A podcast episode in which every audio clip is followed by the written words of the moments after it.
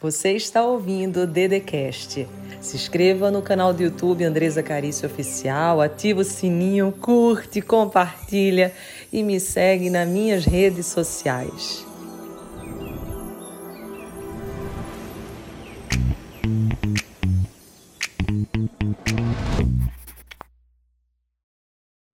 Sejam muito bem-vindos. Hoje o nosso programa, ele é muito especial.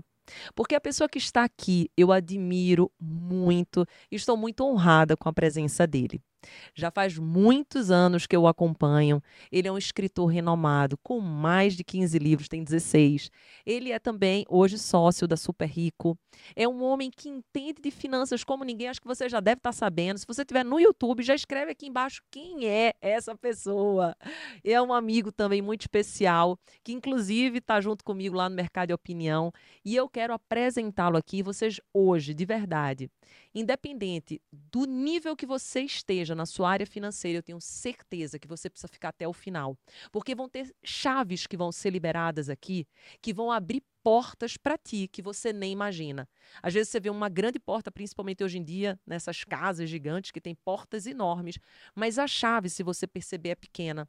Ou seja, às vezes um detalhe muda a tua vida. E o Gustavo tem esse poder, porque ele tem esse poder não é de agora, não faz um, dois anos que ele trabalha com finanças, já faz mais de 20 anos. Então, ele tem muito para te ensinar e eu tenho certeza que você quer começar 2024 de uma maneira diferente e nova.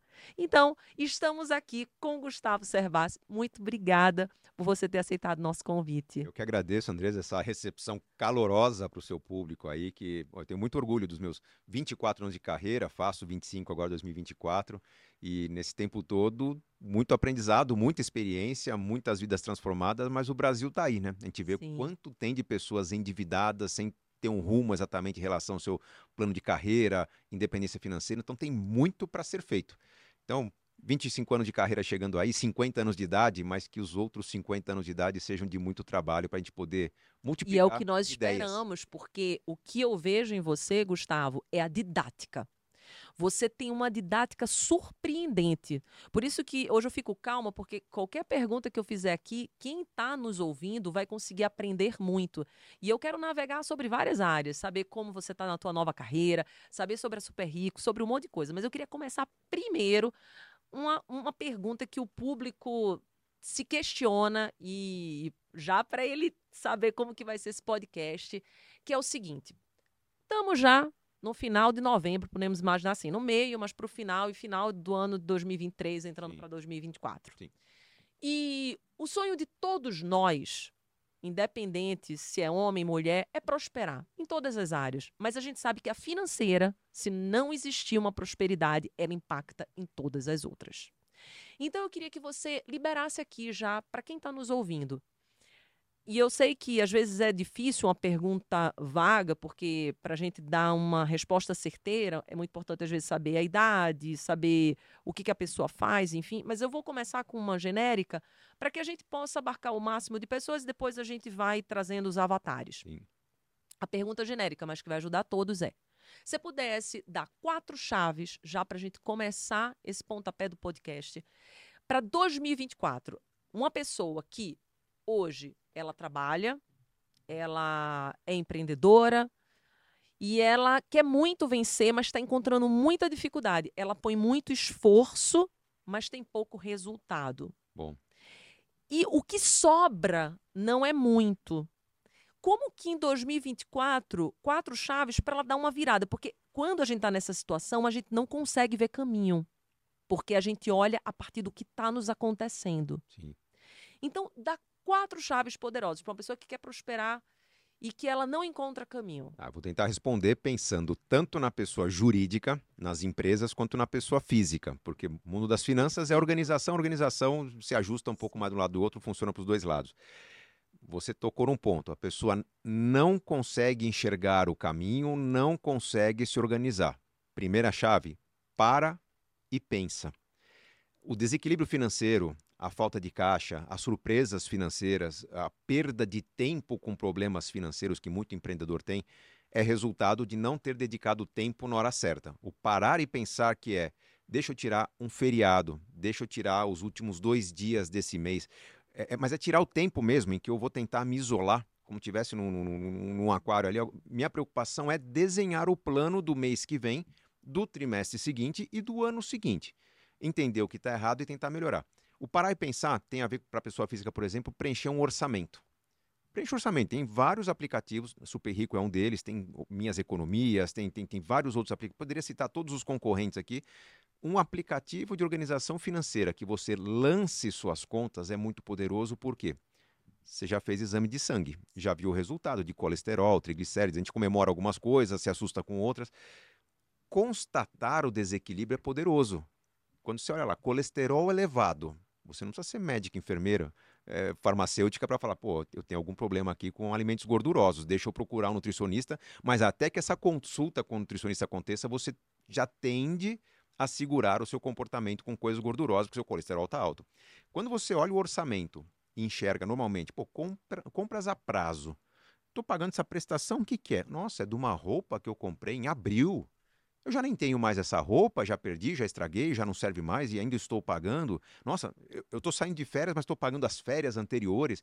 Você começa a se escandalizar com comportamentos que são muito naturais quando você fala, ah, vou pagar como? Dois mil reais ou 20 de 100? 20 de 100 é mais barato. É, mas tudo que você vai comprando a prazo vai engessando suas escolhas futuras, vai perdendo sua liberdade, vai roubando sua liberdade de escolha.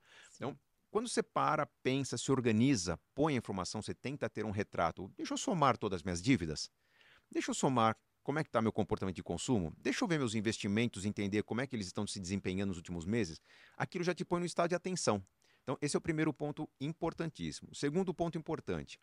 É, queremos ter um ano melhor, estamos no fim do ano. Geralmente, para a maioria das atividades, vamos supor aqui entre 75% e 85% das, das atividades, o fim do ano é uma época mais próspera. Para o trabalhador tem 13 terceiro, para o empreendedor tem vendas variáveis que aumentam. Então, para a maioria das pessoas, sendo um período de maior generosidade, um erro que não pode ser cometido novamente é o do sentimento da generosidade que se traduz num consumo muito mais generoso. Essa é boa. Já que agora o dinheiro entrou, eu vou tirar o atraso do ano. Não é que a gente não deva se recompensar, Andresa, é, é que como a gente se recompensa agora, na melhor das intenções, vai acontecer que o orçamento começa muito justinho para o ano que vem.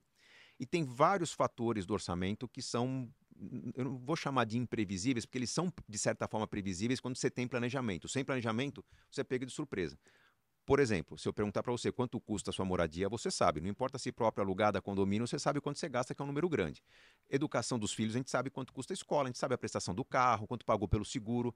Agora, se eu perguntar para você quanto você gastou no último carnaval, você vai ter que. Ah, peraí, Sim. carnaval? Quanto. Quanto você gastou em ovos de Páscoa? Né? E aí você vai perceber que.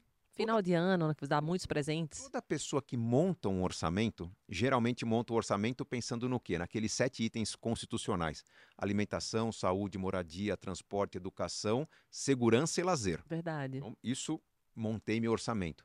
A pessoa não coloca no orçamento Páscoa, Dia das Mães, Dia dos Pais, o mês que todo mundo faz aniversário na família. Então tem uns fatos da vida. Natal, que é muito gasto. É, a pessoa sabe que vai gastar no Natal. Como ela não põe na ponta do lápis, o que ela acha que vai gastar é menos do que ela acaba gastando. Né? Porque, ah, vou gastar esse Natal 500 reais em presentes. Ela não contabilizou que ela vai dar uma caixinha ou outra na padaria, que ela vai dar alguns presentes, que ela vai ter alguma compra de última hora, se não consegue ir, vai pagar um courrier, né, um serviço de entrega. Verdade. Se consegue ir, vai pagar um estacionamento mais caro. Então, tem aqueles extras do momento que a vida se intensifica que acaba quebrando aquilo que parece ser um orçamento previsível. Então, além de parar e organizar o tempo, pensar para o próximo ano um orçamento que a gente substitua algum gasto fixo, algum comportamento que tem um compromisso fixo por um variável. Isso é extraordinário. Já ter essa visão. Isso Exato. é visão. Reduzir gasto fixo. Para o empresário, a gente está falando de reduzir o break-even, né, o ponto de equilíbrio. Ou seja, o custo fixo menor, eu chego mais rápido no lucro.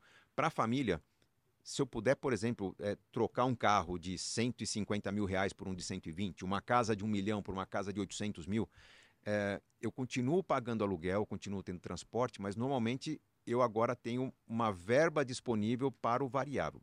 Simplificando o, o que está por trás desse conceito, se eu posso comprar um carro de 200 mil, talvez eu tem esse carro na garagem como uma joia. Né? Cuidado, o carro é caro, né? paga um seguro mais caro. Agora, se eu comprar um carro de 160 mil, eu tenho 40 mil de verba para viajar com esse carro. Uhum. Posso adotar um hábito novo na minha família que são road trips, experiências rodoviárias que vão fazer com que esse carro faça parte da história da família. Então eu tenho muito mais valor num carro que custou menos, porque eu consigo gastar com outras coisas, do que um carro mais caro. Qual que é a sacada financeira? É, o fato de eu ter mais gastos com variável me permite me proteger mais contra os imprevistos. Perfeito. Surgiu um problema de saúde, surgiu um convite para ser padrinho de casamento, surgiu uma necessidade de reparar alguma coisa na empresa ou na minha casa, eu não preciso tirar do investimento. Eu postergo a viagem que eu ia fazer esse fim de semana. Pô, esse mês ficou pesado, passa para o mês seguinte. Eu simplifico a próxima viagem de férias. Eu faço algum ajuste no gasto variável porque eu tenho mais liberdade. Eu acomodo o imprevisto naquele orçamento, eu não preciso mexer na minha poupança futura. Então, isso é muito poderoso, porque se eu falo que eu vou poupar 100 reais por mês ou 10 mil reais por mês, não importa, para minha aposentadoria, eu consigo manter esse plano. Uh, quer mais uma chave? Se eu tenho um plano, se eu decidir ajustar o que eu vou fazer, eu tenho que pôr na minha agenda, talvez a cada mês, revisar ou confirmar se aquilo que eu me propus a fazer durante tá o ano está feito. acontecendo. É o compromisso. Exatamente. É, é, uma combinação de disciplina com um aprendizado, porque o, é, se você olha já as finanças dos seus negócios, você sabe que o orçado versus realizado, é, orçado é aquilo que eu pensei que ia acontecer, o realizado é o que efetivamente aconteceu. Quanto mais cuidado você tem nessa análise, mais aprendizado você tem. Porque tem horas que você vai perguntar, mas de onde eu tirei a ideia que eu conseguiria dar conta desse volume de vendas com aquele estoque que eu tinha. Na próxima projeção que você fizer no, no período seguinte, você já vai ter mais consciência. já tem uma maturidade Sim. que você não tinha. Então, isso é mais poderoso que qualquer MBA que você for é fazer. É verdade. O aprendizado com seus erros, o aprendizado com a sua prática. Então, eu, eu falei de parar e pensar, falei de substituir o gasto fixo pelo, pelo, pelo variável. Uh, o orçado versus realizado é uma outra chave muito importante e é o que eu considero talvez o elemento mais importante nessa virada de ano. Se proponha a conversar mais sobre planos de dinheiro. Com a família, com as pessoas que tomam decisão na sua empresa. E a gente não tem esse hábito. Então, trazer esse hábito. É, eu não diria que não, é, não temos. Nós temos o vício do paternalismo. Sim. Né? De homem ou mulher, não importa, mas quem lidera a família tem o vício de não querer compartilhar as dores e dificuldades. Se eu Verdade. precisei entrar no vermelho, não preciso trazer esse problema para dentro de casa, eu vou resolver. O problema é que quando você guarda para você o problema, você começa a guerrear com as pessoas que você mais ama. Porque você não tem um problema, elas, com certeza. você acredita que vai resolver, você está no estado de alerta, mas as outras pessoas não estão no estado de alerta. Elas estão agindo normalmente como se não tivesse nenhum tipo de dificuldade. É e aí começa a se construir o quê? Uma relação de ansiedade. Eu acho que isso é uma das chaves mais poderosas, porque quando Exato. você coloca todo mundo para se comprometer, fica muito mais forte. Sabe onde está o poder, Andresa? Na, no mundo de hoje, em que a educação financeira ela está chegando nas ela já é obrigatória, mas há uma certa tolerância pela transição. Mas as crianças hoje têm uma provocação sobre educação financeira nas escolas. Se papai e mamãe chegam com uma proposta do tipo, gente, a gente falou que ia fazer uma viagem no meio do ano, a conta está apertada, vamos nos propor a fazer uma economia. Vocês vão ver os mais fiéis soldados ah, é dedicados à batalha, casa, as sim. crianças se mobilizando por quê? Você deu a elas é, um papel relevante, o que é valorizar o papel delas. Você colocou um objetivo com prazo definido, que é algo que elas querem, uma viagem, por exemplo. O que, que você está construindo em casa? Não é um sacrifício, é uma gincana. Vai ser talvez o período mais divertido da família, porque vai, ver, vai haver algo a ser comemorado no fim de um processo de dedicação. Nós vamos poder aplaudir o esforço de cada um e aplaudir um projeto de família. Isso vai se tornar hábito. Então, é, é, é, são sutilezas que fazem com que a relação com o dinheiro fique muito mais saudável, muito mais inteligente e muito menos problemática. Aquela família que não conversa sobre dinheiro, aquela relação de ansiedade em que um está vendo de um jeito, os outros estão vendo de outro, na verdade, vai construir um, uma ansiedade, principalmente na pessoa que controla o dinheiro. A ansiedade persistente vira o, o, o frustração, a frustração persistente vira depressão. Ou é seja, verdade. a pessoa vai adoecer e não vai ter mais escolhas racionais para o futuro. Então, conversar sobre dinheiro é importantíssimo para ter uma maneira de lidar com dificuldades, problemas e objetivos bem mais leve, bem mais coletiva, bem mais construtiva, em que cada um possa comemorar o resultado como sendo da família e não do indivíduo. Até porque existem muitas crenças limitantes em relação ao dinheiro. Existe a crença de que se eu não nasci. Eu, eu lembro, sabe, Gustavo, quando era pequenininha, que os meus pais diziam assim: ah, só tem do, dois jeitos de ser rico. Ou você casa com um homem rico, ou você ganha na loteria. Então, ainda. Bom que está errado. Que bom que está errado. então, existem muitas crenças limitantes. Dinheiro é sujo, é, o, o, a pessoa rica ela é desonesta, é, é snob. Então, às vezes, eu digo, não, eu não quero ser rico, porque eu não quero ser snob, eu não quero ser uma pessoa metida.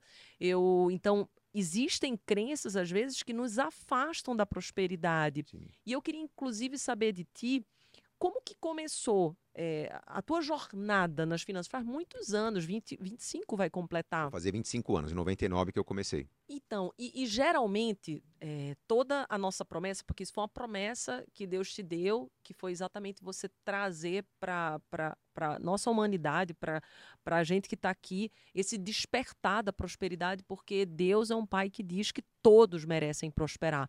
Prosperidade não é de um, de outro, não, é de todo mundo, desde que traga esse, esse compromisso. Sim. Então, geralmente as nossas promessas vêm de uma dor, geralmente, não sempre, mas vem de uma dor. Eu queria saber, como que foi a tua infância? Como que foi o teu despertar? Bom, acho que você está certa. Vem de uma dor essa carreira. Eu tive uma infância que ela foi generosa quando eu olho do ponto de vista da família. Meu pai trabalhou muito, foi bem sucedido pelo menos dentro do que a gente enxergava naquele momento, bem sucedido comparado com o restante da família, que ninguém passava fome, ninguém passava dificuldade, mas a, a, a família do meu pai vem de uma origem mais rural, é, mais conectada ao interior, a serviços é, para a própria coletividade. Meu pai foi trabalhar distante da família, na grande cidade, trabalhando para grandes empresas, grandes corporações. E eu vi meu pai levando uma vida muito dura, é, para ter mais conforto para a família, para romper com uma história é, mais provinciana né, que, que, a família tinha. É, o que aconteceu nesse processo?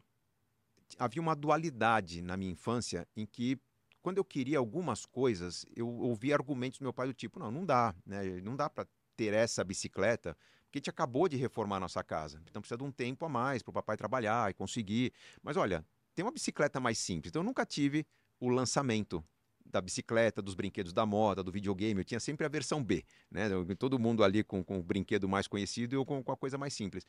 Ao mesmo tempo, eu não tinha muito tempo de lamentar essa escassez, porque meu pai, estando longe da família, valorizava demais a família que tinha ficado no interior. Então era coisa assim de toda quinzena, pelo menos duas vezes por mês, a gente se deslocava para o interior, Normalmente os encontros ou eram na casa dos meus avós, em Americana, ou na casa dos meus tios, onde meus tios trabalhavam. Meu, meu tio era administrador de fazenda, então era uma fazenda em Tupéva, onde outros tios se reuniam.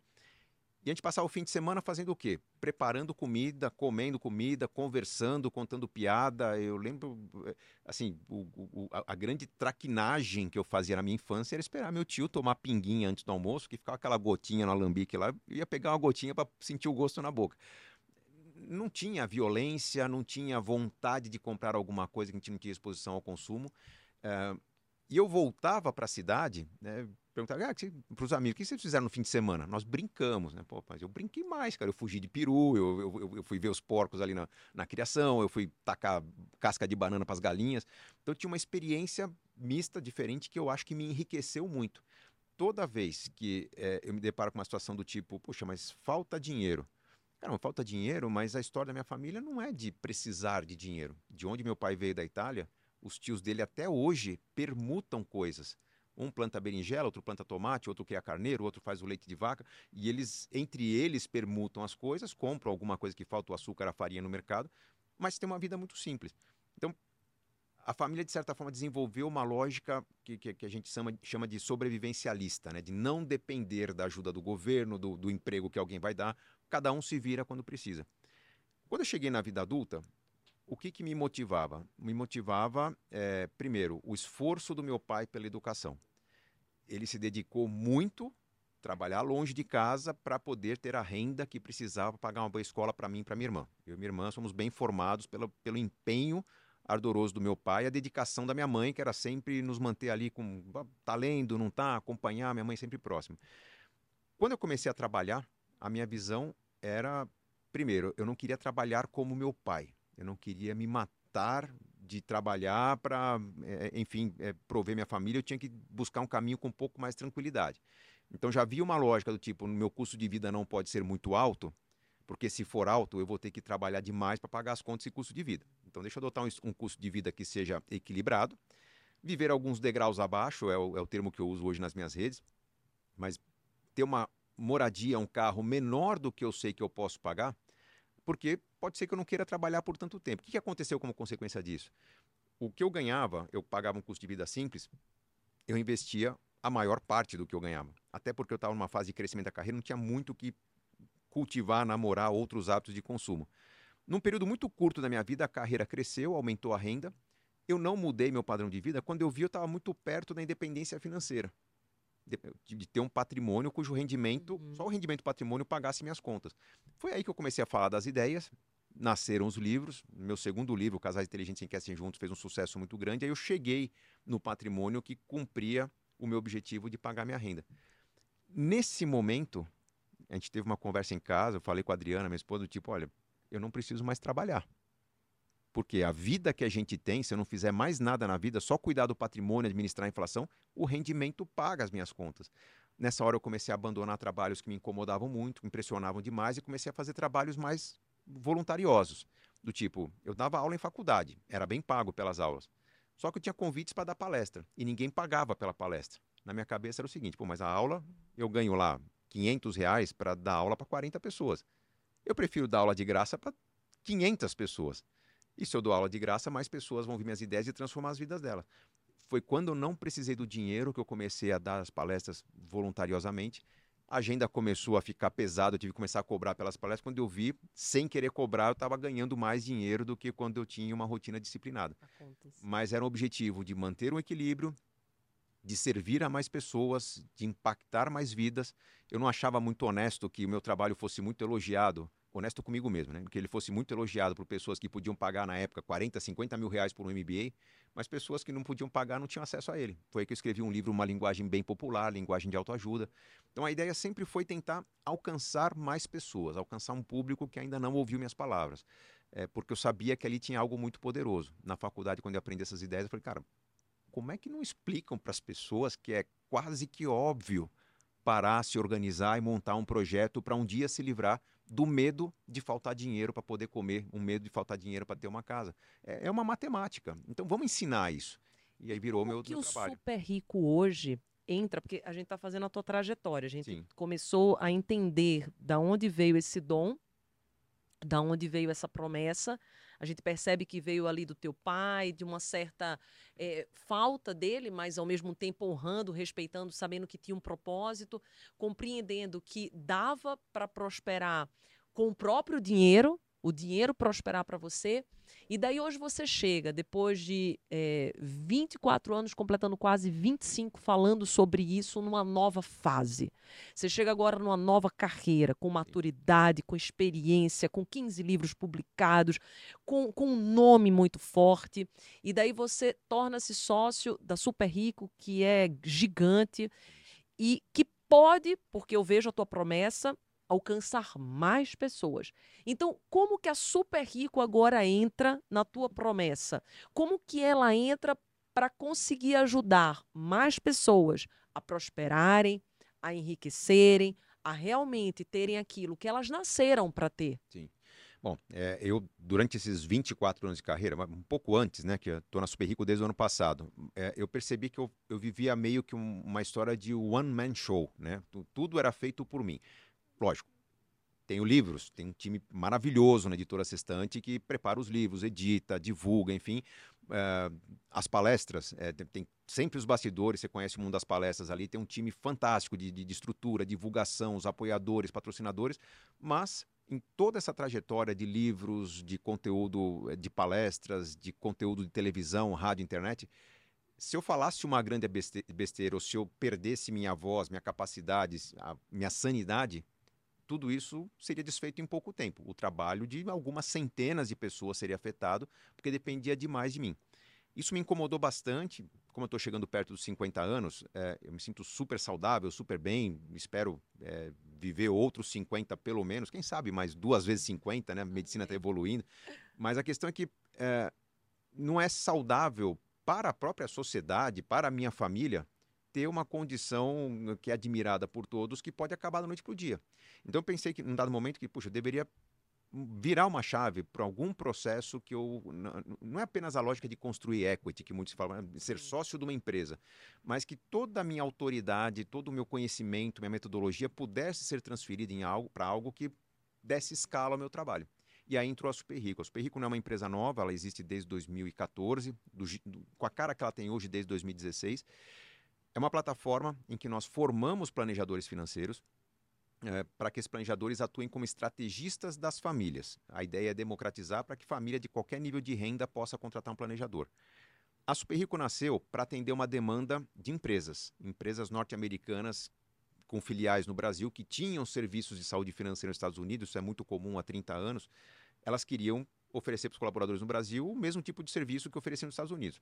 E aí ajudaram planejadores financeiros associados a Planejar, que é a entidade certificadora, a montar o que é o modelo da Superrico e ela passou esse tempo, 2016 para cá, oferecendo planos de saúde financeira para empresas, muito bem avaliada, cumprindo o objetivo que os clientes tinham contratado. Até chegou um ponto que eles viram que a avaliação era tão boa do serviço que era hora de virar para o varejo. Para virar para o varejo, tinham que ter uma cara. Era o momento que eu estava encerrando meu projeto do marketing digital, de ter, de ter cursos online que eu queria ir mais para os bastidores.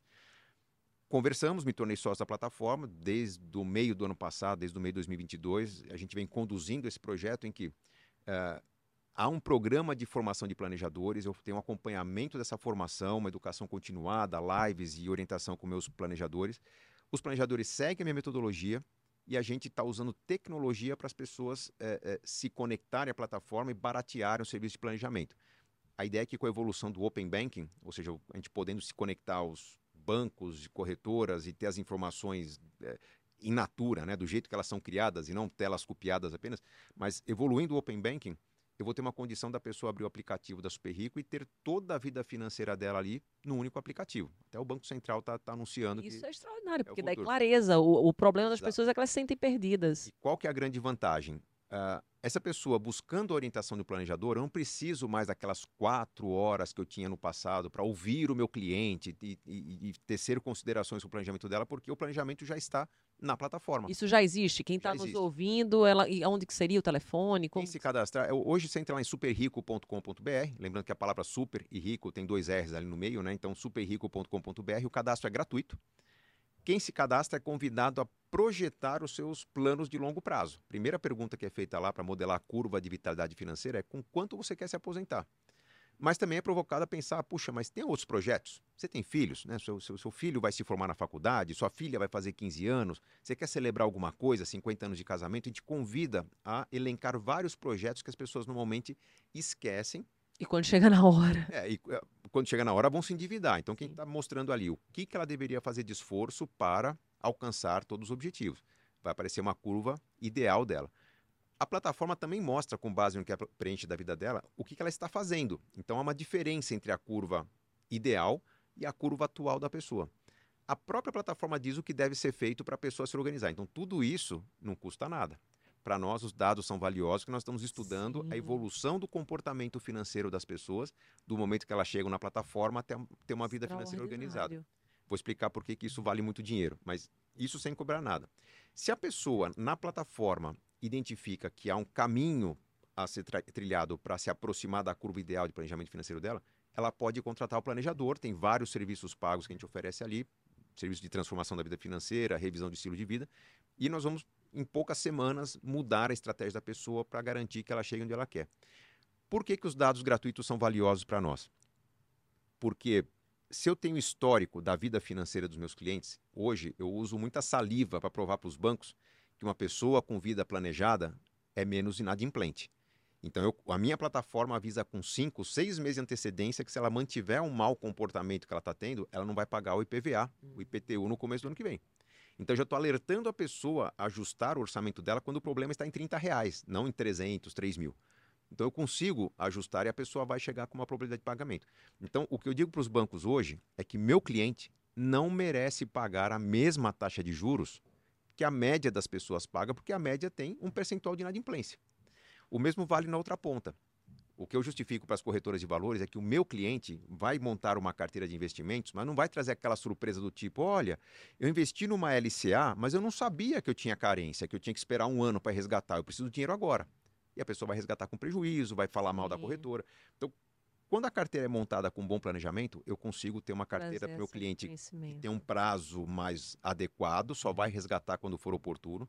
Consequentemente, a rentabilidade é maior. Qual é o resultado disso? A pessoa aplica o dinheiro ganhando mais. Ela toma dinheiro emprestado pagando menos.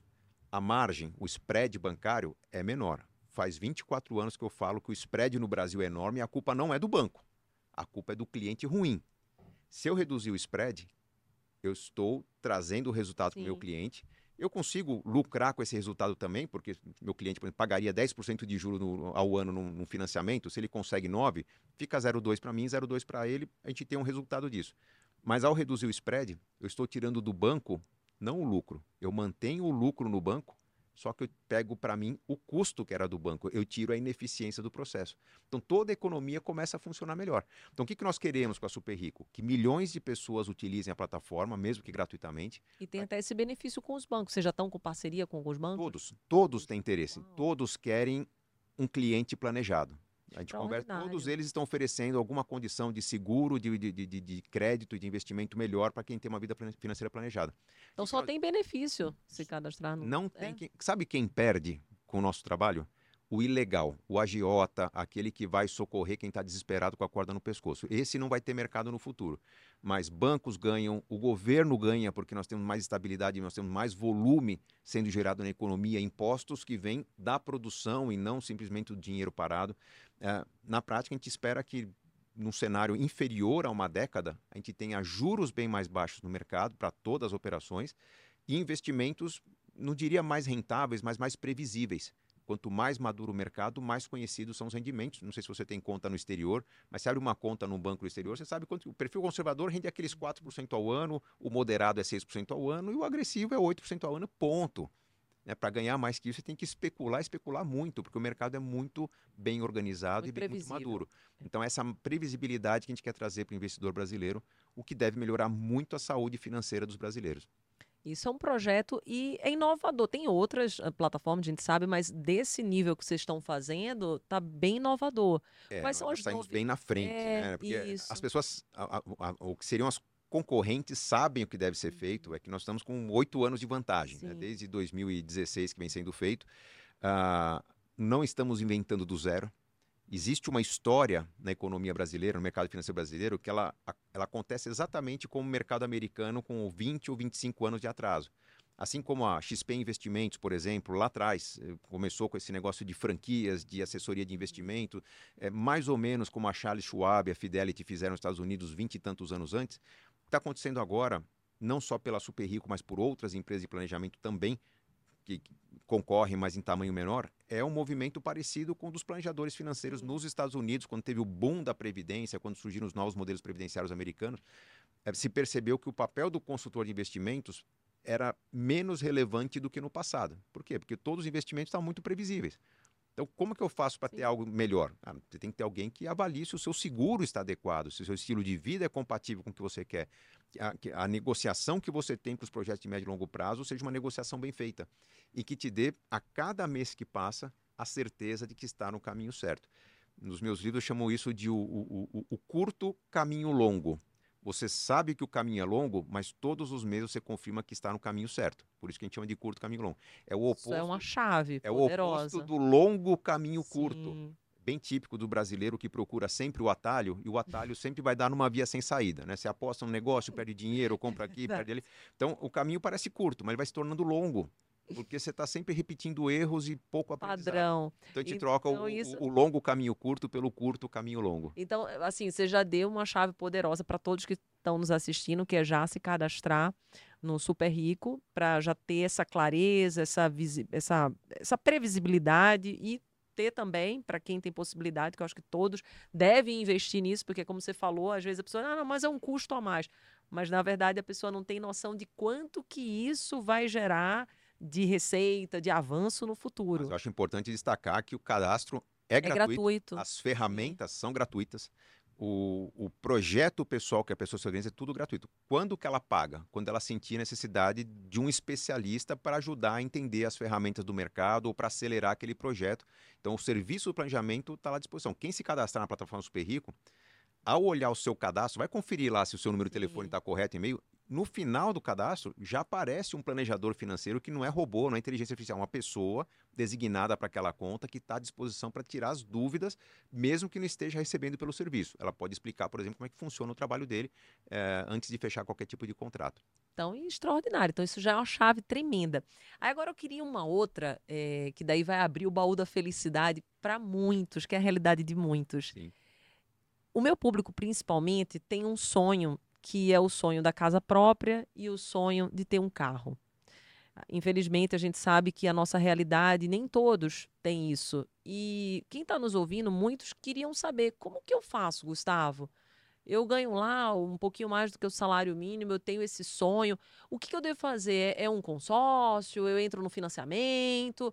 O que, que eu faço para realizar esse sonho? Ou é melhor não ficar de aluguel, porque também tem isso, eu já li seus livros. O que, que eu faço? Então, para quem tem esse sonho, e é o sonho de muitos, tanto que antes de vir fazer entrevista com você, eu até olhei no Google quais são as perguntas mais feitas, e foi exatamente essa. Então, É a que mais bomba. Vamos lá. Bom, você colocou, na verdade, um segundo sonho na sua pergunta, que acho que eu tenho que fazer uma ressalva, né? Por exemplo, se eu ganho pouco, né? Quando a pessoa ganha pouco, é, cuidado, porque nós não temos que nos tornar corajosos ou irresponsáveis em relação à nossa vida porque ganhamos pouco, né? O ganhar pouco é consequência de uma educação que foi limitada, né? Ou as apostas ou as condições da família no começo da vida não foram as melhores e nós temos que tirar um atraso. Felizmente, Andresa, nós temos hoje internet, nós temos os sistemas que eh, têm subsídio, o sistema S como um todo, SESC, SENAC, SEBRAE, eh, SENAI. tu- você pode ter cursos de qualificação a custo muito baixo que permitem fortalecer habilidades eh, ou capacidades que você tem para aumentar sua empregabilidade e sua renda. Então, ganhar pouco ah, o que eu recomendo às pessoas é que, em vez de pensar no futuro, independência financeira, aposentadoria, até uma casa melhor no futuro, antes invista em si mesmo. Uau, isso é forte. Invista na sua ferramenta de trabalho, a principal normalmente é o conhecimento, eh, de preferência cursos que tenham interação. Não tenho nada a curso online, desde que o curso online tenha comunidade, mas eu gosto muito de cursos presenciais, por quê? Você já deu aula, Andresa? Ou bastante. Dei bastante aula. Professor normalmente se sente meio desprezado em sala de aula, porque dá muito trabalho ser professor, isso desde o, quem alfabetiza a criança pequena na periferia até o professor de pós-graduação, mas dá muito trabalho ser professor e geralmente o aluno é aquele que chega no último minuto que pode chegar e sai o mais cedo possível da sala. É, ele tá ali muito por obrigação, não É, tá com aquela agora- vontade. Se você for assistir um curso e se aproximar do professor, chega 10 minutos antes. Saia 10 minutos depois. Professor, gostei dessa parte da aula. Professor, gostei daquilo que você falou. Tenta se conectar com o professor, porque o professor é aquele profissional que Carente. está em contato com o quê? Com Sim. todo o mecanismo da sociedade que normalmente demanda aquele tipo de conhecimento Sim. Ele pode conhecer as empresas, as vagas. Se não for o professor, vamos imaginar que você pegou um professor ruim, o que é raro, né? Geralmente é a turma que é ruim deixa o professor de baixo astral. Mas se você pegou um professor ruim, mas você tem numa sala de aula 10, 20, 30 pessoas que estão buscando o mesmo conhecimento que você. Você tentou conversar com essas pessoas? Tem gente que está só se aperfeiçoando. Você fala, puxa, tá difícil o emprego, você trabalha com o quê? Com o quê? Tem, pode ser que num grupo você tenha pessoas falando, olha, Lá na minha empresa, o meu patrão está contratando, está faltando gente, tem que ser qualificado, tem que terminar esse curso. É, você está dando uma visão de oportunidade. Você vai encontrando Sim. caminhos. Né? Então, o aprendizado é um caminho muito poderoso. Fecha parênteses, porque é o como trabalhar a renda. Eu acho que a gente não pode pensar no futuro quando o presente está ruim. Se eu posso, de alguma forma, tentar organizar meu presente, ter um carro mais seguro para minha família, ter uma casa num lugar melhor, uma casa mais espaçosa. Como? Ah, primeiro, eu acho que se a pessoa for pesquisar nas minhas redes sociais, talvez fique com uma primeira impressão que eu sou contra a casa própria, porque eu defendo muito o aluguel. Não, eu não sou a favor do aluguel, tenho duas casas próprias. Tenho uma casa no centro de São Paulo, uma no interior, mas há algumas coisas a serem feitas antes de você fazer o que você quer fazer. Então, faça o que você tem que fazer até que você possa fazer o que você quer fazer. O que, que você tem que fazer? Está no momento da vida, evoluindo. Casou, viram filhos, os filhos estão crescendo, você não está feliz na carreira, está buscando conhecimento para um próximo patamar. Enquanto você quer transformação na vida, o ideal é o aluguel. Nem sempre o mais barato é o aluguel. Principalmente na baixa renda, um plano Minha Casa Minha Vida, você financia uma casa em 30 anos, vai pagar menos na prestação do que no aluguel. Mas o aluguel te dá flexibilidade. Uma pessoa que está buscando crescer na carreira, ela não pode buscar emprego naqueles 30 quilômetros em volta da casa dela.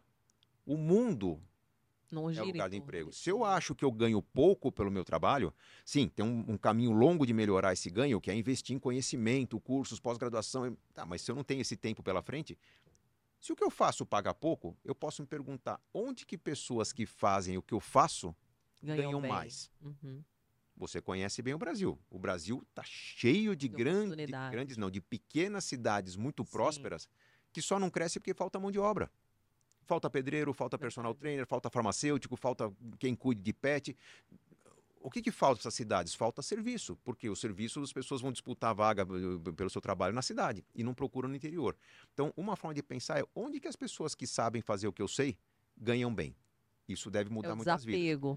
Outro desafio é, vamos supor que meu trabalho tem um preço muito uniforme, é meio que tabelado por alguma razão.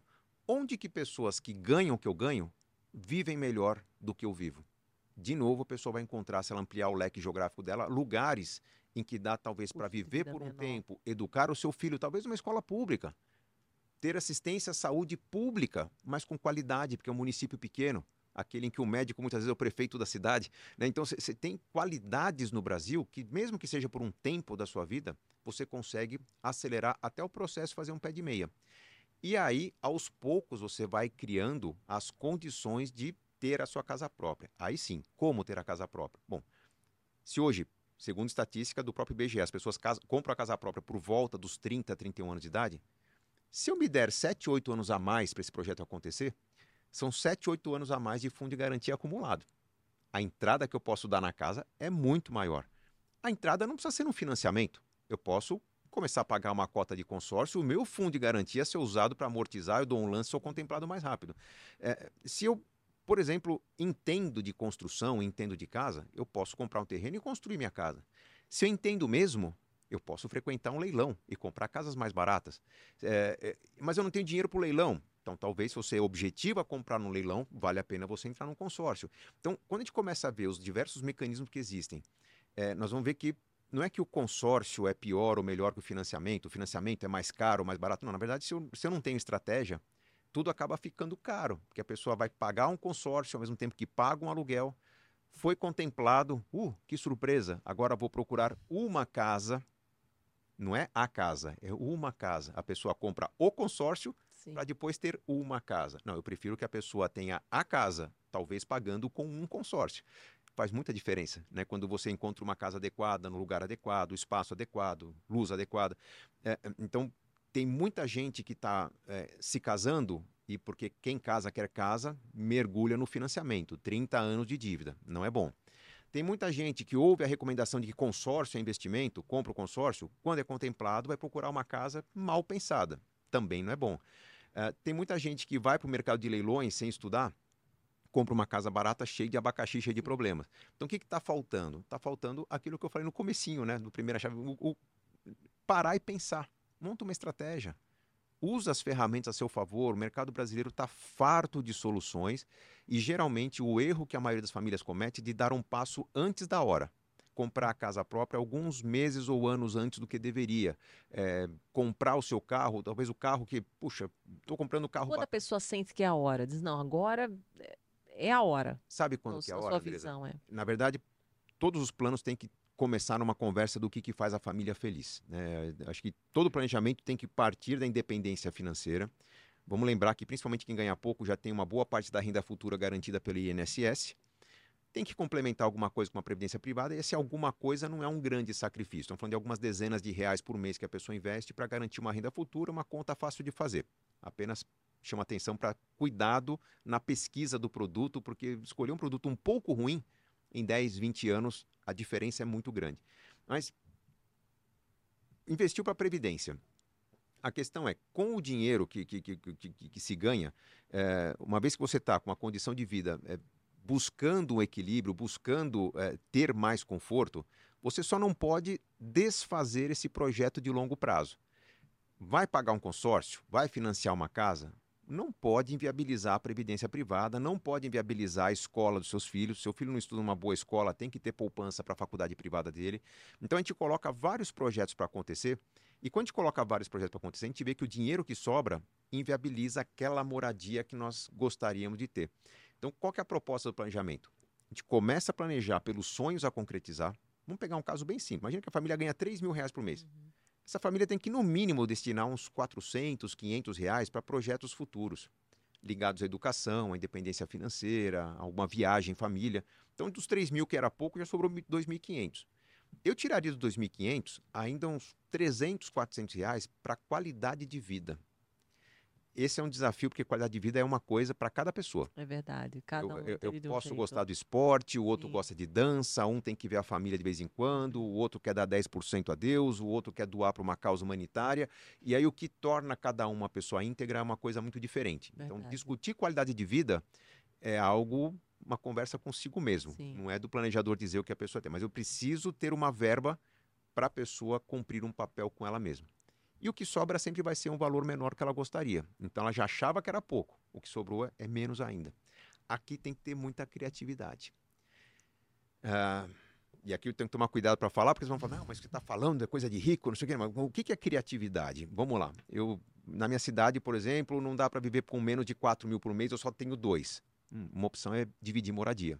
Ah, mas como dividir moradia com duas famílias com filhos? Às vezes uma casinha que tem um puxadinho no fundo, né? No, no, no exterior você vê que as pessoas compram casas de dois andares, tem em cima, tem embaixo. Curiosamente, o brasileiro, quando sente que não está vivendo bem, quando ele sente que a vida não está gerando as recompensas que ele quer, quando ele decide abandonar tudo e vai morar no outro país, ele adota hábitos que são financeiramente mais equilibrados que funcionariam muito bem no seu país. Por exemplo, eu raras vezes, eu atendo muitos brasileiros que moram no exterior, eu raras vezes vi um brasileiro chegando ao exterior comprando um carro novo. Eles compram um carro com 20, 25, às vezes 30 anos de uso. Às vezes dividem o carro com o vizinho. Por quê? Porque esse carro custou 400 dólares, é pouquinho, é, é, é o carro que dá para pagar.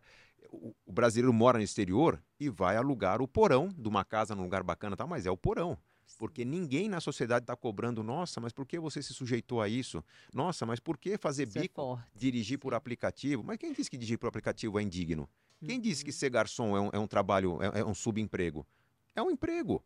Se eu estou ganhando pouco, eu vou ter uma segunda tá no atividade. Corre, como, tá, como gar, tá fazendo, garçom, sim. eu vou fazer entregas. Eu vou complementar a renda com aquilo que eu sei fazer. Então as pessoas adotam hábitos fora do Brasil que Diferente. deveriam adotar no Brasil. Sim. Mas aqui a sociedade pressiona. Imagina. Eu, Aí tem medo da opinião do outro. A opinião do outro conta muito. Sim. E lá fora as pessoas acabam prosperando. Porque ah, a vida é melhor? Não, é difícil ser estrangeiro em outro país mas lá você não dá tanta opinião, então, tanta atenção à opinião alheia. Sim. E aí você vai ter escolhas mais autênticas. No Brasil, a gente está ouvindo demais a opinião dos outros. O jovem, coitado, começa a trabalhar, tem condições de pagar um estudo, não vai pagar o estudo porque ele quer comprar um tênis. Porque ele quer provar para a sociedade que ele deu certo. Não tem que provar nada para a sociedade. Você tem que provar para você que você está no caminho certo e construir o seu caminho, pavimentar a sua é, estratégia, não receber tapinha nas costas do outro que fala, uhul, né? bacana seu tênis. Vezes até um tênis pirata, né? Está criando uma série de problemas para a sociedade, mas ele está ostentando porque ele quer o tapinha nas costas. Para com o tapinha nas costas. Vamos construir um caminho mais sensato, coerente, de acordo com o que nós precisamos fazer. Mais cedo que a pessoa imagina, ela vai estar tá fazendo o que ela quer fazer. Isso é muito forte, porque tudo que você tem trazido para a gente é um olhar, é um olhar amplo, onde eu consigo perceber que, independente da minha situação, se hoje eu tenho uma situação que eu ganho 3 mil, 10 mil, independente, se eu tiver um olhar e uma visão estratégica do que é o meu presente, eu consigo fazer um futuro. Então, eu não preciso estar tá pegado à cidade que eu moro. Eu não preciso estar tá pegado hoje às coisas que eu vivo. Eu posso mudar. E às vezes as pessoas, elas não acreditam que podem mudar. Elas dizem, não, mas eh, elas nem têm a possibilidade de pensar sobre isso. Elas têm medo também, Muito né? É o desconhecimento. E o, o, o medo é bom, né? O medo é uma defesa é uma natural proteção, que a gente tem né? contra aquilo que a gente não conhece. Sim, né? até o carro, né? Quando a gente é. bota, bota o cinto, é para é. nos proteger. O medo não se vence com coragem. Você não tem que ser irresponsável e mergulhar. Sim. Não, o medo se vence com conhecimento. Quanto mais informação você tem sobre a nova realidade, mais tranquilidade você terá. Então é Dar os novos passos. E exatamente. tudo isso que você está trazendo traz muita clareza, porque eu tenho certeza que está trazendo essas novas ideias de que posso mudar, posso fazer diferente, posso ter um conhecimento X, Y, Z que vai me levar para outro lugar. Perguntas estratégicas que você fez de Sócrates mesmo. Quem que ganha mais do que eu fazendo o que eu faço? Então, são coisas eh, simples, mas que têm um resultado tremendo. Sim. Mas a, precisa- a pessoa precisa parar, que nem você falou, às vezes parar um dia pra, entra lá no, no, no, na- no Super Rico, já faz esse planejamento, já tem essa, essa clareza, para que a pessoa ela perceba que tem jeito. Porque quando a pessoa entra nesse sentimento de, de frustração, ela acredita que não tem, que ela tá fadada aquilo para a vida inteira. É, a frustração tem a ver com um ambiente ruim. Né? A gente quando- Gera principalmente- principalmente frequência. Quem, quem vive num, num grande centro, né, que às vezes perdeu o controle, é, não há serviço público adequado, não há segurança e a pessoa começa a ver só ambiente ruim, ela tem a sensação de que tudo está ruim. Eu sou muito otimista em relação ao nosso país, porque eu viajo muito para o interior e o que eu mais vejo no Brasil são pessoas que são cada vez mais orgulhosas da vocação da sua terra. O centro-oeste brasileiro era um nada há 30 anos atrás. Hoje, talvez seja tenha a mesma qualidade de estilo de vida que uma Suíça tem. As pessoas não querem sair de lá porque tudo acontece lá.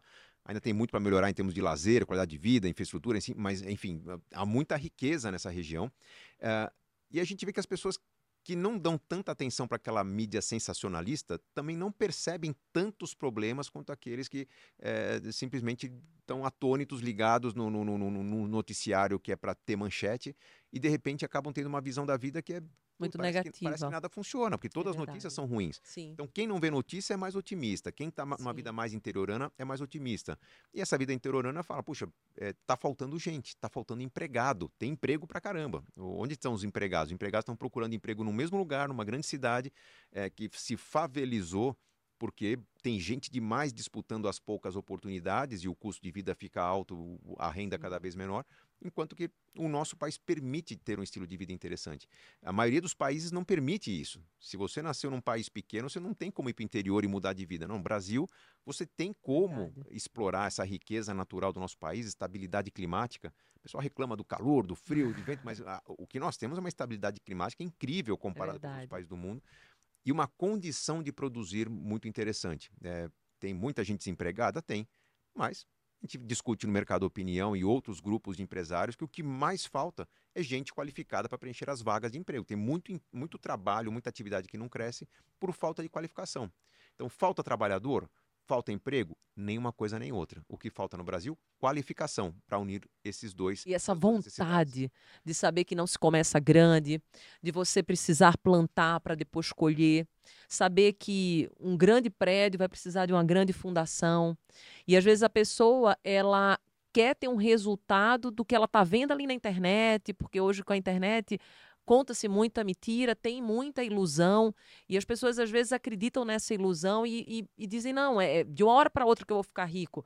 E não, a gente sabe que tudo é uma plantação, pode até acontecer, mas o natural, assim como a natureza, é ir crescendo aos poucos, é constru... até foi muito bonito an- antes da gente entrar, eh, o Gustavo estava até dizendo que, que graças a Deus eles estão crescendo muito na Super Rico. Eu falei que bom. Ele não, mas eu, eu, eu estou com o pé no chão. Então isso é um olhar maduro, É. porque as pessoas elas querem já ter. Aí o que, que acontece? Isso é muito interessante, porque se você pegar uma planta e que pode, por exemplo, crescer às vezes 10 metros, 20 metros, mas se você colocar ela numa jarra, no jarro pequeno, ela não vai crescer isso. Exato. E se eu colocar o fruto naquele galho, o que, que acontece com aquele galho? Ele vai exatamente ser derrubado, ele não vai dar sustentação. E isso é sabedoria, o que você falou. Então, o que eu sinto que as pessoas precisam trazer para a consciência é entender que existe um tempo para tudo nessa vida. E aí eu queria trazer exatamente essa pessoa agora de 30 anos, de 30, 40 anos, que ainda não conseguiu, principalmente a mulher, eu tenho um público muito grande de mulher. Ela não conseguiu ainda prosperar, ela deseja prosperar, ela está com 30 anos, 35. Dá para prosperar? É, como fazer? A gente sabe que quanto mais velho vai, vai ficando, 50, 60, óbvio que, que, que o mercado pede, muitas das vezes, por uma pessoa mais jovem, com mais energia. Mas qual o conselho que podemos dar? O que, que pode ser feito? O primeiro ponto, Andrés, é que para nós, planejadores, até os 45, 50 anos, a pessoa é jovem. Que bom, tô 44. É, jo jovem porque há muito o que ser feito. Há, há muitas estratégias uh, ah, para alcançar objetivos. Depois dos 50, 60, como diminui a, a, aptidão, a vontade da pessoa fazer grandes sacrifícios profissionais, ela quer um pouco mais de estabilidade na vida, eu fico um pouco mais limitado em termos do que pode ser feito para alcançar objetivos, mas nós conseguimos. Tenho clientes até de 90 anos, então o planejamento ele funciona para todo mundo. Idade. Quanto mais cedo, melhor. Se eu conseguir oferecer toda a orientação financeira possível para um universitário, é como começar uma obra de arte numa tela em branco. Eu vou fazer uma obra impecável com melhor, o melhor da minha arte. Quanto mais tempo a pessoa viveu, eu vou dedicar mais tempo do meu trabalho para convencer a pessoa a desfazer alguns erros, a Isso é corrigir é algumas rotas. Então, a pessoa de 60 anos, habituada a morar num imóvel incompatível por 40 anos, ela vai ter muita resistência para sair desse imóvel. Né? Se ela está habituada a alguns itens de conforto que não podem ser mantidos no futuro, ela vai se lamentar demais de perder algum desses itens. Quanto mais idade, pior. Por volta dos 30, 40, a pessoa. Vamos, vamos até os 45, a idade que, que, que você está chegando aí. É, é uma idade que, se a gente falar, puxa, vamos dar um outro rumo para a carreira, legal, dá para pensar. Como é que você dá outro rumo na carreira? Eu vou tirar um sabático, eu vou fazer um curso, eu vou buscar nossos caminhos. Você tem disposição para isso? E eu posso te convidar a uma revisão no seu estilo de vida. Sua vida vinha crescendo num certo ritmo e eu quero te propor um período em que você vai fazer uma higienização financeira. Talvez hábitos minimalistas, vai ter uma vida super é, pensa na mais enxuta possível por alguns meses, entre uma transição de um imóvel por outro, você vai fazer uma experiência de morar num flat, de morar num estilo de vida diferente, talvez até num local diferente, pode ser praia, pode ser na beira da represa, mas um, uma experiência que fosse uma combinação, uma cara de sabático com férias, com transição, tem que ficar marcado, um período legal da vida, mas que se oh, Isso é legal, hein, gente? Anota aí, simples. gostei. A próxima fase da vida, ela vai ser redesenhada diferente da fase atual. Então, o que a gente faz? A gente faz um diagnóstico bem completo de como você vive. Eu vou fazer também uma lapidação, eu vou modelar o que seria a sua vida ideal. Qual a diferença entre a situação atual e a ideal? A ideal eu começo as contas pela construção dos sonhos. Andresa, o que você quer da sua vida? Você quer independência financeira? Você quer fazer, quer comemorar de forma memorável seus 50 anos, os 25, 50 anos de casamento, celebrações dos filhos, formaturas, uma segunda propriedade de campo, de lazer? Me fala de todos os seus sonhos. Então, eu vou elencar esses sonhos e vamos montar projetos para comprá-los com uma combinação de dinheiro e criatividade, dinheiro e negociação. Eu não ponho só dinheiro para comprar as coisas se eu for habilidoso, fazer, fizer conexões, permutas, é, antecipações, eu consigo resultados muito interessantes também. Depois dos sonhos, vamos analisar o quanto você precisa gastar com qualidade de vida. Passeios, cuidados pessoais, cursos avulsos, né? Avulsos são aqueles cursos que não têm a ver com o seu trabalho. Né? Você quer aprender sobre culinária, você quer aprender sobre uma arte, você quer aprender sobre, enfim... Violão, qualquer tocar. coisa. É, então, cursos avulsos que vão desenvolver um outro lado do seu cérebro. É, isso tende a te motivar mais você canta, né? Então você deve saber o quanto que o lado artístico ajuda demais no Sim. trabalho empresarial e vice-versa. A organização empresarial te dá disciplina para o mundo artístico, né? Então, é, a qualidade de vida é o elemento que vai garantir a disciplina para os projetos de longo prazo. E nós vamos desenhar um estilo de vida mais barato, não necessariamente pior. Eu posso ter uma casa mais compacta, porém mais tecnológica. Eu posso ter uma casa mais barata, porém maior, interiorana. Eu posso abrir mão de um carro porque agora você vai morar colada no trabalho. Eu posso te pôr longe do trabalho com um carro sensacional para te levar para o trabalho. Então a gente vai desenhar um estilo de vida diferente do que você tem hoje e vai ter uma etapa de transição entre a vida atual e a vida ideal. Uh, repito, para as pessoas até 40, 45 anos é até interessante esse processo, porque as pessoas até os 40, 45 anos estão numa fase de querer transformação. Uhum. Após os 50, tem muitos, muitas situações do tipo, a pessoa não quer mais vender essa propriedade que ela está. Mas ela pode se mudar para uma, uma outra propriedade por um tempo enquanto essa aqui é alugada, ou ele, enfim, faz uma reforma, torna de forma mais inteligente essa moradia para ser mais eficiente, mas eu consigo trazer uma outra realidade por alguns meses ou anos e a pessoa volta num segundo momento para a propriedade original dela com um patrimônio reorganizado. São estratégias que a gente usa para diferentes situações é, para que a pessoa entenda que planejamento não é tirar do presente para ter no futuro. Isso é um paradoxo perigoso, porque eu, nos meus 25 anos de carreira, eu convivi com muitas pessoas que estavam cuidando muito bem do futuro, mas não do presente. Não do presente, de repente a pessoa chega para mim com 40 anos e fala: Nossa, Sim. eu achei que ia me aposentar com 55, mas descobri que a pessoa que eu amo tem um câncer e é irreversível. Nossa, eu perdi um filho, ou eu estou perdendo a condição de aproveitar a vida, eu achei que ia para me aposentar jovem e praticar esportes. Ou a pessoa não percebe, mas ela está numa disciplina tão intensa por 15, 20 anos que depois, depois desse tempo passa a ser desinteressante para ela fazer coisas interessantes. O negócio dela é acordar, comer, trabalhar, dormir, ela, ela perdeu o tesão pela vida. Então, o que, que eu preciso? Preciso que essa pessoa tenha uma vida rica. Eu quero ajudar essa pessoa a gastar o máximo que ela pode, principalmente com experiências, e tomar os cuidados necessários para não perder esse bom estilo de vida no futuro. Nós estamos falando de equilíbrio, não de sacrifício. Então, a equação que a gente monta é o que, que nós podemos fazer melhor no curto prazo com os devidos cuidados para não faltar no longo prazo, levando em consideração que o longo prazo tende a ser mais caro. É, a sua juventude te permite viajar, por exemplo, eu vou para tal lugar, eu vou fazer caminhada, eu saio do trem, eu ando meia hora, chego no lugar, não, quando você tiver idade, você vai querer chegar com o trem na porta do seu hotel, você vai querer um hotel mais conveniente, você vai querer uma alimentação mais saudável, então tende a ficar mais caro, a gente vai construir de maneira a, a compatibilizar essa construção do patrimônio para uma renda futura ser maior que a atual.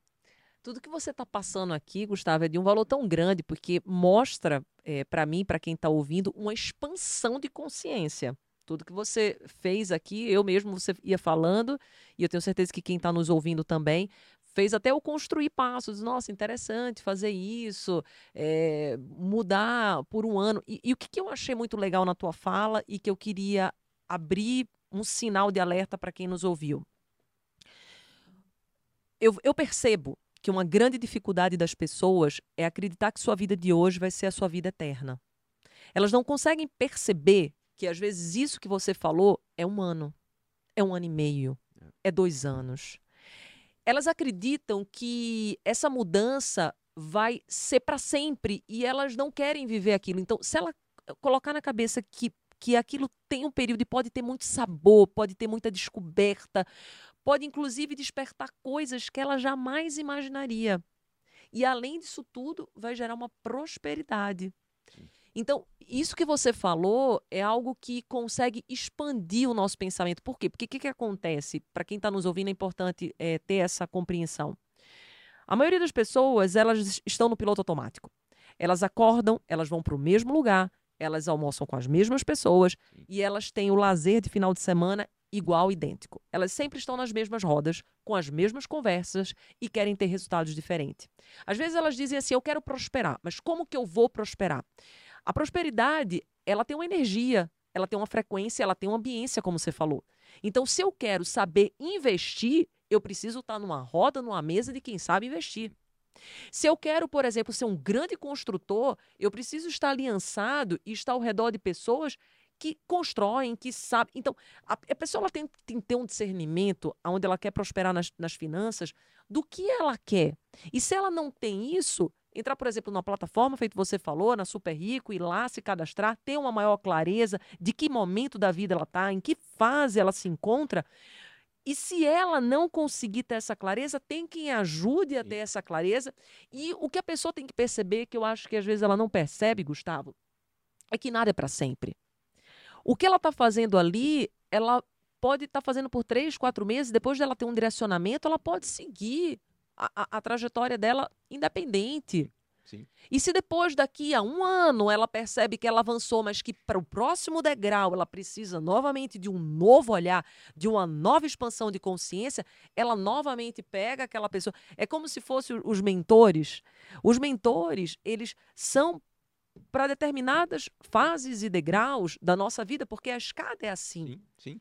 Então, o que eu queria para quem está nos ouvindo conseguisse trazer desse podcast, dessa conversa que está sendo valiosa, é que o momento de cada um é diferente e que eu preciso ter clareza do meu para ir passando os degraus e compreender que minha vida de hoje ela não precisa ser a mesma para sempre, mas se eu quero mudança, eu preciso dar passos diferentes. Sim, sim. Não, e, e, assim, a, a, vida não, não deve ser diferente. Num processo de transição financeira, né, para muitas famílias, a gente convida que durante alguns meses se adote uma postura minimalista. Sim. Para quem não tem clareza do que é minimalismo, eu vou tentar tirar do orçamento tudo que não seja absolutamente necessário. Então, se eu compro flores para pôr na minha sala, não, durante alguns meses não vai ter flores, só se eu plantar essas flores, colher e colocar. Então, eu vou diminuir, vou vender coisas que são decoração, eu vou, talvez, se eu tenho duas, três televisões em casa, eu vou deixar algumas desligadas, reunir a família num único Trata espaço. agora, eu sei que, que não é muito tua, tua matéria, mas tenho certeza que você tem muita compreensão a respeito. Trata agora do orgulho, porque essa pessoa que talvez queira, sinta vontade de fazer essa vida minimalista, mas ela diz assim, nossa, o que, que vão falar de mim? E o meu orgulho, como que a pessoa lida agora com isso? Ótimo, até porque eu acho que, lembra, a gente comentou agora há pouco sobre Sim. dar menos ouvido a opinião, opinião dos, dos outros. outros. Melhor nem comunicar para os outros que está passando por é esse legal. processo. Muito legal. O minimalismo não é para ser algo definitivo. Talvez, é, pela minha experiência, uma em cada cinco famílias vai ver no minimalismo um estilo de vida sensacional e vai manter. A maioria não. A maioria quer recompensa. Talvez por referências do passado, muita privação lá atrás, ou porque alguém na família precisa de algum cuidado a mais, um pouco de carinho, saúde, enfim. Mas a gente coloca o minimalismo como uma estratégia de transição. Como se fosse uma oxigenação financeira. Durante esse período, você vai cancelar todas as suas assinaturas de streaming, de coisas que você não precisa pagar, vai desligar a televisão, vai sair de casa, atividades ao ar livre, para de pagar academia. A pessoa fala, poxa, mas cadê a qualidade de vida? Não é para ter por alguns meses. Oxigenou as contas, Uau. deixou de pagar juros. É, é, mais ou menos o papel do jejum na alimentação. Sim. Deixou de pagar juros. Depois do jejum, o primeiro alimento que você põe no seu corpo, ele Tem vai ser, maravilhoso. Ser Eu faço muito absurdo. jejum. Então, é. vem, aquilo é pura vitamina para é. você. Quando você oxigena as finanças, o que acontece? Você deixa de pagar juros, você deixa de ter ineficiências. Eu consigo agora olhar para o seu orçamento e redesenhar o seu orçamento talvez preservando algumas características do minimalismo, mas acrescentando o que faltava antes na sua vida. Se você me diz o que falta, nós estamos saindo do minimalismo indo para o essencialismo. Uau, é, muito forte. Tem um livro chamado Essencialismo, do Greg McKeown, que assisti, é muito bom. Ele é um li, fácil de ler, uhum, tranquilo, uhum. mas ele, ele mexe com a cabeça. O que, que é o essencialismo? É você ter abundância daquilo que é importante para você. Então, se você vinha de uma vida que tudo era caro, sempre tinha dívida, só tinha problema. Agora você ajustou, simplificou. Você pode, por exemplo, gosta de cozinhar? Monta uma bela de uma cozinha. Compre as melhores panelas que você pode e comece a cozinhar. Talvez nasça ali uma segunda profissão. Porque agora você está com recurso para gastar com aquilo que te faz bem. É, se você é, não conseguia viajar, agora que o orçamento está mais leve, monte um plano de parcelar em cinco, seis vezes uma viagem muito boa para celebrar com a família o fim de uma fase de finanças desequilibradas. Então, essencialismo é quando você passa a consumir algo que não é o padrão dos outros. É aquilo que é importante para você. E aí vem a questão do orgulho. Sim. Porque pode ser que alguém comente: Nossa, mas você já teve carro melhor. Nossa, mas cadê aquelas grifes? Aquela casa, é. Isso pode incomodar no curto prazo, mas daqui a pouco alguém vai estar perguntando: Mas como é que você consegue viajar morando aqui no bairro que a gente mora? Como é que você conseguiu comprar isso que você tem aqui, essa peça de decoração, essa peça que, sei lá, essa cozinha que você montou na sua casa. Então, o, o, vamos dizer que o, o questionamento da sociedade é um passo para um, pode ser um autoelogio até um elogio da sociedade. Caramba, você ganha pouco, mas tem, olha, um forno de pizza que eu queria ter na minha casa. Né? E de repente a pessoa vira o pizzaiolo da comunidade ali. Então, é, é, essencialismo é ter abundância daquilo que é importante para você. É muito saudável você sair do que é um padrão convencional. Eu quero ter a melhor casa, o melhor carro, o melhor tudo que eu posso dar para minha família. Para não. Agora eu vou ter uma vida enxuta, mas para ter o melhor daquilo que minha família precisa ou quer ter. É, é, é, quando você diferencia essa família das demais da sociedade e você dá mais valor para essa unicidade de cada um, né? para a individualidade de cada um. Não, achei extraordinário. E eu queria agora trazer uma extingação, porque a gente sabe que, no fundo, no fundo, não existem regras. Né? É, cada um é, consegue prosperar, um com, com, com minimalismo, outros com um outro olhar, que agora é o que eu vou te instigar. É, hoje, principalmente, entre os jovens, e a gente sabe que, que, de fato, isso que eu vou te falar também é real, e, e é por isso que eu vou te falar e vou querer saber da tua opinião que as pessoas, elas, às vezes, elas se colocam num padrão que elas não têm para mostrar o que elas precisam que as outras pessoas percebam para vender algo que elas ainda não conseguiriam vender se elas não tiverem nesse patamar. Explico. Por exemplo, vou dar o exemplo do, do Tito mesmo, que, que a gente estava num painel de, de, um almoço e tal, e ele explicando que uma das formas que ele conseguiu começar a prosperar foi mudando o carro dele. Ele tinha um carrinho muito baratinho, ele colocou, comprou um carro muito top, acho que foi uma Porsche, e daí os acordos dele começaram, comerciais começaram a aumentar o padrão, porque como que ele ia vender uma palestra, algo e tal, por tal valor se ele tivesse com aquele carrinho? Então ele começou a se, a, a se apresentar com um carrão. E eu da, trago o exemplo dele, porque foi público, foi no, no, no, almoço que ele falou, ele até falando como foi a história dele, por isso que cada história é uma história.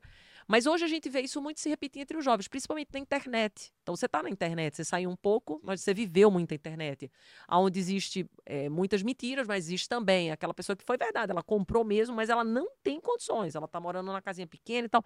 Mas para ela vender um produto digital, para ela vender alguma coisa, ela precisa mostrar que ela tem muitas das vezes algo que ainda não conseguiria mas ela está usando dessa estratégia. Sim. Então, eu queria entender o teu olhar sobre isso, o perigo, a desvantagem ou a vantagem, porque muitos dos nossos jovens estão fazendo isso. Eles compram, às vezes, uma bolsa, uma mulher, ela não consegue ainda comprar a Prada de 25 mil, mas ela está comprando porque ela precisa postar para que ela consiga vender o cursinho dela digital, para ela mostrar que ela já está tendo muita prosperidade, que ela já está tendo muito avanço. Às vezes vai para uma casa de um aluguel, aqui em Alphaville a gente vê muito isso, para uma casa de 30 mil, 30... Nossa, eu vejo pessoas que, amigos mesmo, meu, tem 60 tem uns que estão pagando 100 mil, 120 mil de aluguel.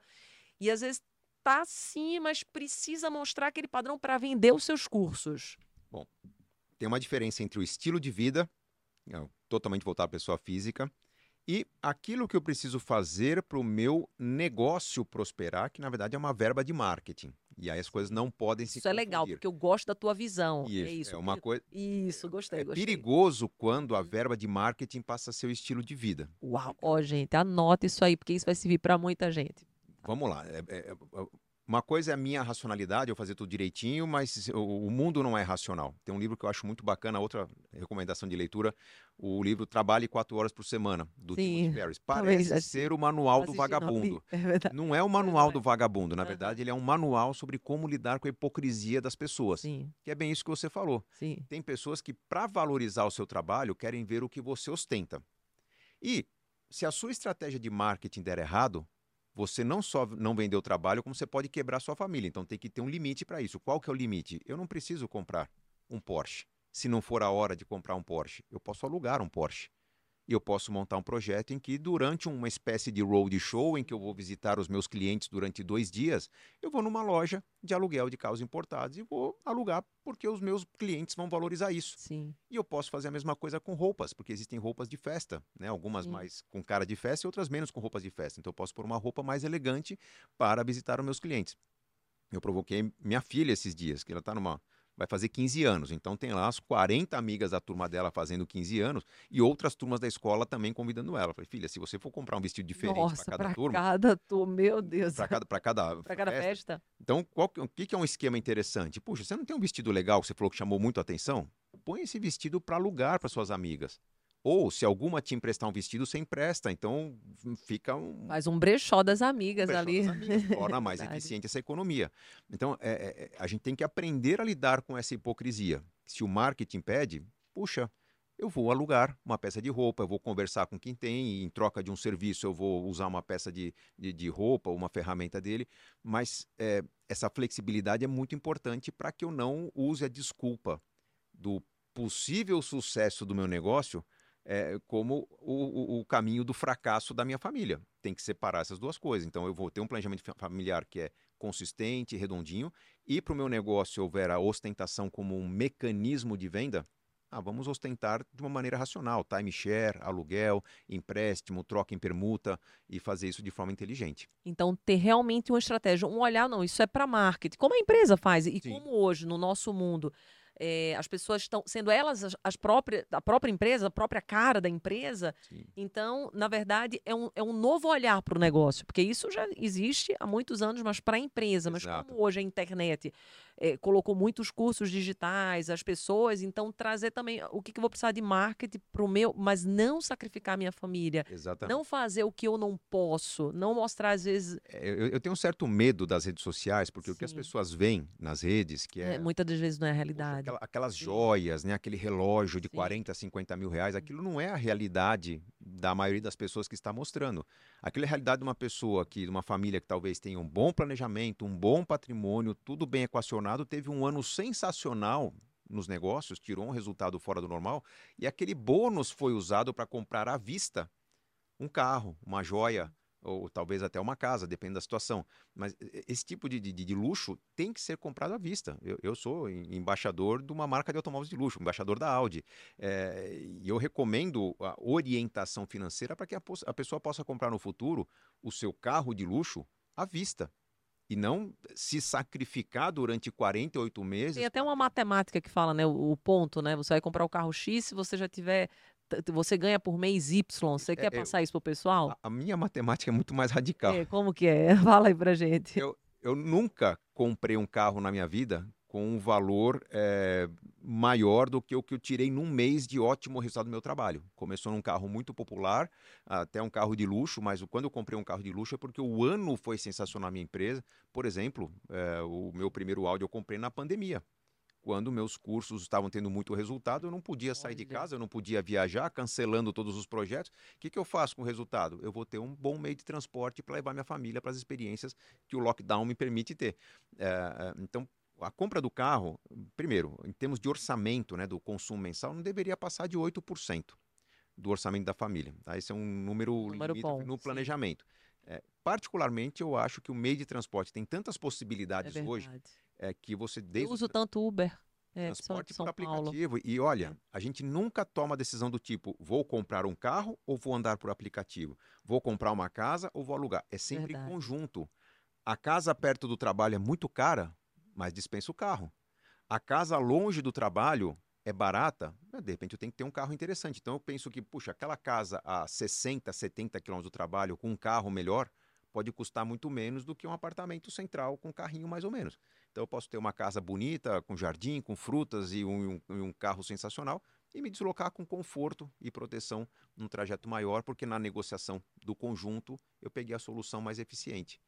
É, pela sua fala, eu percebo que o que mais impede as pessoas, então, de prosperarem é exatamente essa falta de visão, essa falta de expansão de, de conhecimento, de consciência, é de, na verdade, ficar eternamente gerando um padrão que às vezes veio ali do pai, veio ali da, da, da, família, e vai seguindo aquele padrão e acha que aquele padrão é o padrão que nasceu, vai ter que morrer daquele jeito e acabou-se. É, se usa um termo pejorativo que é a bolha, né? Quando a pessoa Sim. vive na bolha. Não é, a bolha não é só os ricos que tem, não. É a bolha do mundinho, da pessoa que não vê opções porque ela não saiu dali. É, não sei se você reparou, mas quase tudo que eu comentei aqui no nosso papo tem a ver com lugares. Sim, eu percebi. Você falou eu, muito eu de ambiência. Muito. O Sim. tempo todo que eu viajo, eu falo, nossa, mas é, é fantástico Morar viver aqui, nesse lugar. nesse lugar. As pessoas são felizes é nesse lugar. As pessoas lamentam a falta de é profissionais é para absorver os empregos que estão oferecendo. Pô, gente, verdade. vamos aproveitar esse Brasil. A vontade de você gritar assim para o mundo, gente, acorda, vem, vem Então, cá. isso é. é. todos os dias, em todos os lugares, qualquer lugar do Brasil. Eu tive no Maranhão. Mas tem gente que nunca atrás. nem viajou, né? Nem, nunca saiu da, das suas. Tem, tem pessoas que conheço, né? Que eu, que eu, que eu moro em Pirassununga também, né? Que Sim. eu tenho um cartório lá. E tem pessoas que eu convivo lá que nunca nem conheceram a praia. Uma funcionária minha mesmo diz: ai, doutora, eu fui para praia e tal, vou, vou. Meu Deus, eu tô feliz da vida. Então, Menos de quatro horas da praia, né? Então, é, é Exatamente. não sair do seu pequeno espaço. Quanto mais você conhece o mundo, não é uma questão geográfica. Você, você conhece formas diferentes de pensar. Formas diferentes de viver a vida. Olha, você deu uma, uma, uma chave poderosa. Você falou assim, há quatro horas e é verdade. As, as pessoas, eu, eu, lembro que eu tive uma moça que trabalhava na minha casa que ela nunca tinha ido no shopping. E querendo ou não, o shopping de Pirassununga dá uma hora. É. Então, e, e, como faz, Gustavo? Porque a pessoa está na bolha, ela não teve essa visão dos pais. Curiosidade. Curiosidade. Curiosidade. É, fuçar o mundo. É, às vezes está perto de você. Se a gente pegar hoje duas das cidades mais problemáticas do Brasil hoje, são São Paulo e Rio de Janeiro. A cidade mais segura do Brasil está no meio do caminho, São José dos Campos. É você se deslocar uma hora para cá, uma hora para lá, conheça pessoas, vai cultivar amigos. Eu gosto muito de provocar as pessoas para educação. Aquilo que eu falei há pouco tempo atrás, que é, se você está no ambiente conhecendo pessoas novas, mas que têm o mesmo interesse que você, ali já tem pauta para um happy hour você discutir assuntos Sim. diferentes do seu público padrão, uh, com um público novo, mas que tem interesses em comum. E interesse em comum vai mostrar oportunidades em comum. Uh, o grande privilégio, o grande presente que Deus me deu na vida foi de conhecer o mundo, conhecer as pessoas. Eu conheço todos os estados do Brasil. E não sei te dizer qual é melhor, e arrisco dizer que aqueles que mais surpreendem as pessoas do tipo, hã? Você foi para o Acre? Você foi para Roraima? Onde tem grandes oportunidades. Foi os que eu mais gostei, sinceramente, onde as pessoas vivem de maneira uniformemente melhor como se vive em Boa Vista, é, é, capital de Roraima? Pô, é, é um, o pobre e o rico tem uma distância muito pequena entre eles, é quase todo mundo servidor público, todo mundo ali com uma qualidade de vida interessante. Então, é um Brasil que funciona. Né? Então, a gente, ao conhecer esses lugares, a gente vê modelos de vida e fala, por que, que não faz isso no Brasil todo? Eu morei um ano no Canadá. Por que a gente não traz para o Brasil ideias que os canadenses aplicam? Por exemplo, uma ideia que eu gostei muito no Canadá, um dos meus amigos lá que eu, que eu, que eu conheci, era um servidor público aposentado, jovem, com 55 anos. Também descobri que servidores públicos no Canadá se aposentavam cedo. E eu falei, ah, que legal, é, é parecido com o Brasil. Ele falou, é, mas é, é pesado ser servidor público, né? Eu falei, por quê? Ele falou, ah, porque tem responsabilidade em dobro. Aqui, se eu jogar uma bituca de cigarro pela janela, eu pago o dobro de multa que você. Você paga 100 dólares, eu pago 200, porque eu tenho que dar o exemplo. Eu sou servidor público. Então, eu sou penalizado em dobro por tudo que eu faço de errado na sociedade por ser servidor público. Eu falei, oh, tá aí uma, tá aí uma noção interessante. É, se, se não for para todos os servidores públicos brasileiros, tem muita gente boa no, no serviço público, que seja pelo menos para aqueles que são ele, é, eleitos, né, para representar o Brasil, podia ter uma Sim, punição em dobro. Nossa, a gente fala de foro privilegiado, lá estão falando de Sim, punição em dobro. Olha que é interessante, que diferença. Então, tem, tem a mentalidade. Quanto mais a gente conhece, mais vem ideias do por que não. Né? Tem um Brasil que funciona, né? Ah, o Brasil, Eu gosto dessa pergunta, turismo, por que não? É, o, o, turismo tem que melhorar. Cara, você já foi para Foz do Iguaçu, Gramado, é, estruturas como o Beach Park, Fortaleza, que Nossa, é do mesmo nível que a Disney. Uhum. Né? O turismo funciona no Brasil, onde várias pessoas sentaram e conversaram no sentido, vamos montar uma estrutura para funcionar? Né? Agora, quando não tem essa coordenação, realmente não funciona. Falta um pouco mais de diálogo. Olha, eu tô. Deixa eu até ver, nosso tempo tá quase no final, mas tá tão gostoso. Então, assim, como eu sei que vai chegar no final, eu quero fazer uma pergunta que todo mundo quer entender como é que é o nosso cenário 2024. Vamos o que, que você está esperando? Qual o cenário? O que, que a gente pode se planejar e esperar?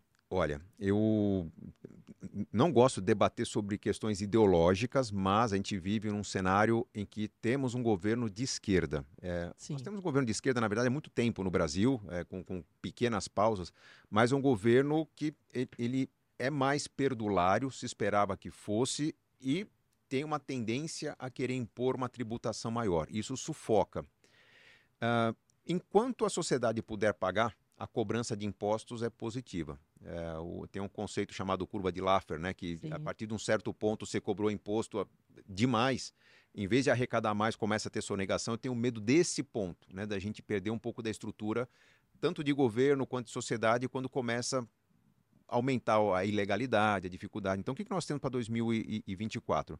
Uma sede tributária muito grande do governo que não fecha as contas. Uh, isso deve dificultar um pouco o trabalho do empresário, de quem quer gerar empregos. Ao mesmo tempo, nós temos um conflito internacional eclodindo, já havia guerra Rússia-Ucrânia, agora Israel-Palestina. É, esses grandes focos de conflito, na verdade, enfraquecem as relações diplomáticas dos países que dependem muito das relações diplomáticas. O Brasil é diplomaticamente frágil. É, só que isso faz com que o Brasil não tenha muito o que perder num cenário como esse. Então, apesar de a gente ver uma turbulência internacional, o, o foco dos investidores estrangeiros está para lugares como o Brasil. Um país que produz, um país que gera alimentos, que gera minérios, que não tem a preferência pelo lado A ou lado B, ou seja, que oferece para todo mundo. Então, o Brasil ele tem um, um, um foco de atenção muito interessante no cenário internacional, atraindo capital para o Brasil, por isso que o dólar está baixo. É, e isso traz algumas perspectivas interessantes para a nossa economia. Eu acho que em qualquer momento no Brasil, quem planeja, seja a empresa, seja a família, tem que ter flexibilidade no curto prazo, mas visão de longo prazo. O Brasil continua sendo muito interessante no longo prazo, um caminho extremamente tortuoso, turbulento, esburacado no curto prazo que requer cuidados. Então, cuidado com o custo fixo para 2024. Cuidado com excesso de compras a prazo. É cuidado com engessar demais suas escolhas, porque provavelmente mais imprevistos virão. Alguns novos impostos, tributações, aumentos de preço, é, tudo isso exige que a gente tenha uma gordura para ter que trabalhar. Trocar custo fixo por variável sempre é importante no Brasil, particularmente em 2024. Por outro lado, em termos de mercado, eu acho que a atenção do mundo está voltada para o Brasil. É muito bom, né? Exatamente. O Lula ele, ele tem antipatia de parte do seu do, do eleitorado nacional, mas ele tem uma melhor atenção Verdade. do público internacional. Então, de certa forma, já o, o, o, internacional já não recebe com, com a mesma credulidade Sim. as informações que vinham, mas ele vê com bons olhos uh, essa maneira de essa neutralidade que o Brasil tem e isso tem trazido recursos para cá. É, Talvez falte um pouco de coordenação entre federação, estados, o Brasil precisa se organizar, mas a gente está indo num caminho aí que é, eu acho que se sustenta. O Brasil funciona muito bem, apesar dos seus governos há 523 anos, a gente, a gente segue assim por muito tempo. Que bom, e se cada um fizer a sua parte bem feito, Cuide vai para já cuida, cuide, Cuidem bem do seu jardim, cuida Exatamente. bem do seu jardim. Olha pro seu, faz o seu corre, esquece Exatamente. o corre do vizinho e vai dar certo, eu tenho certeza. Depois de tudo que você ouviu aqui, é impossível você não prosperar. É impossível você.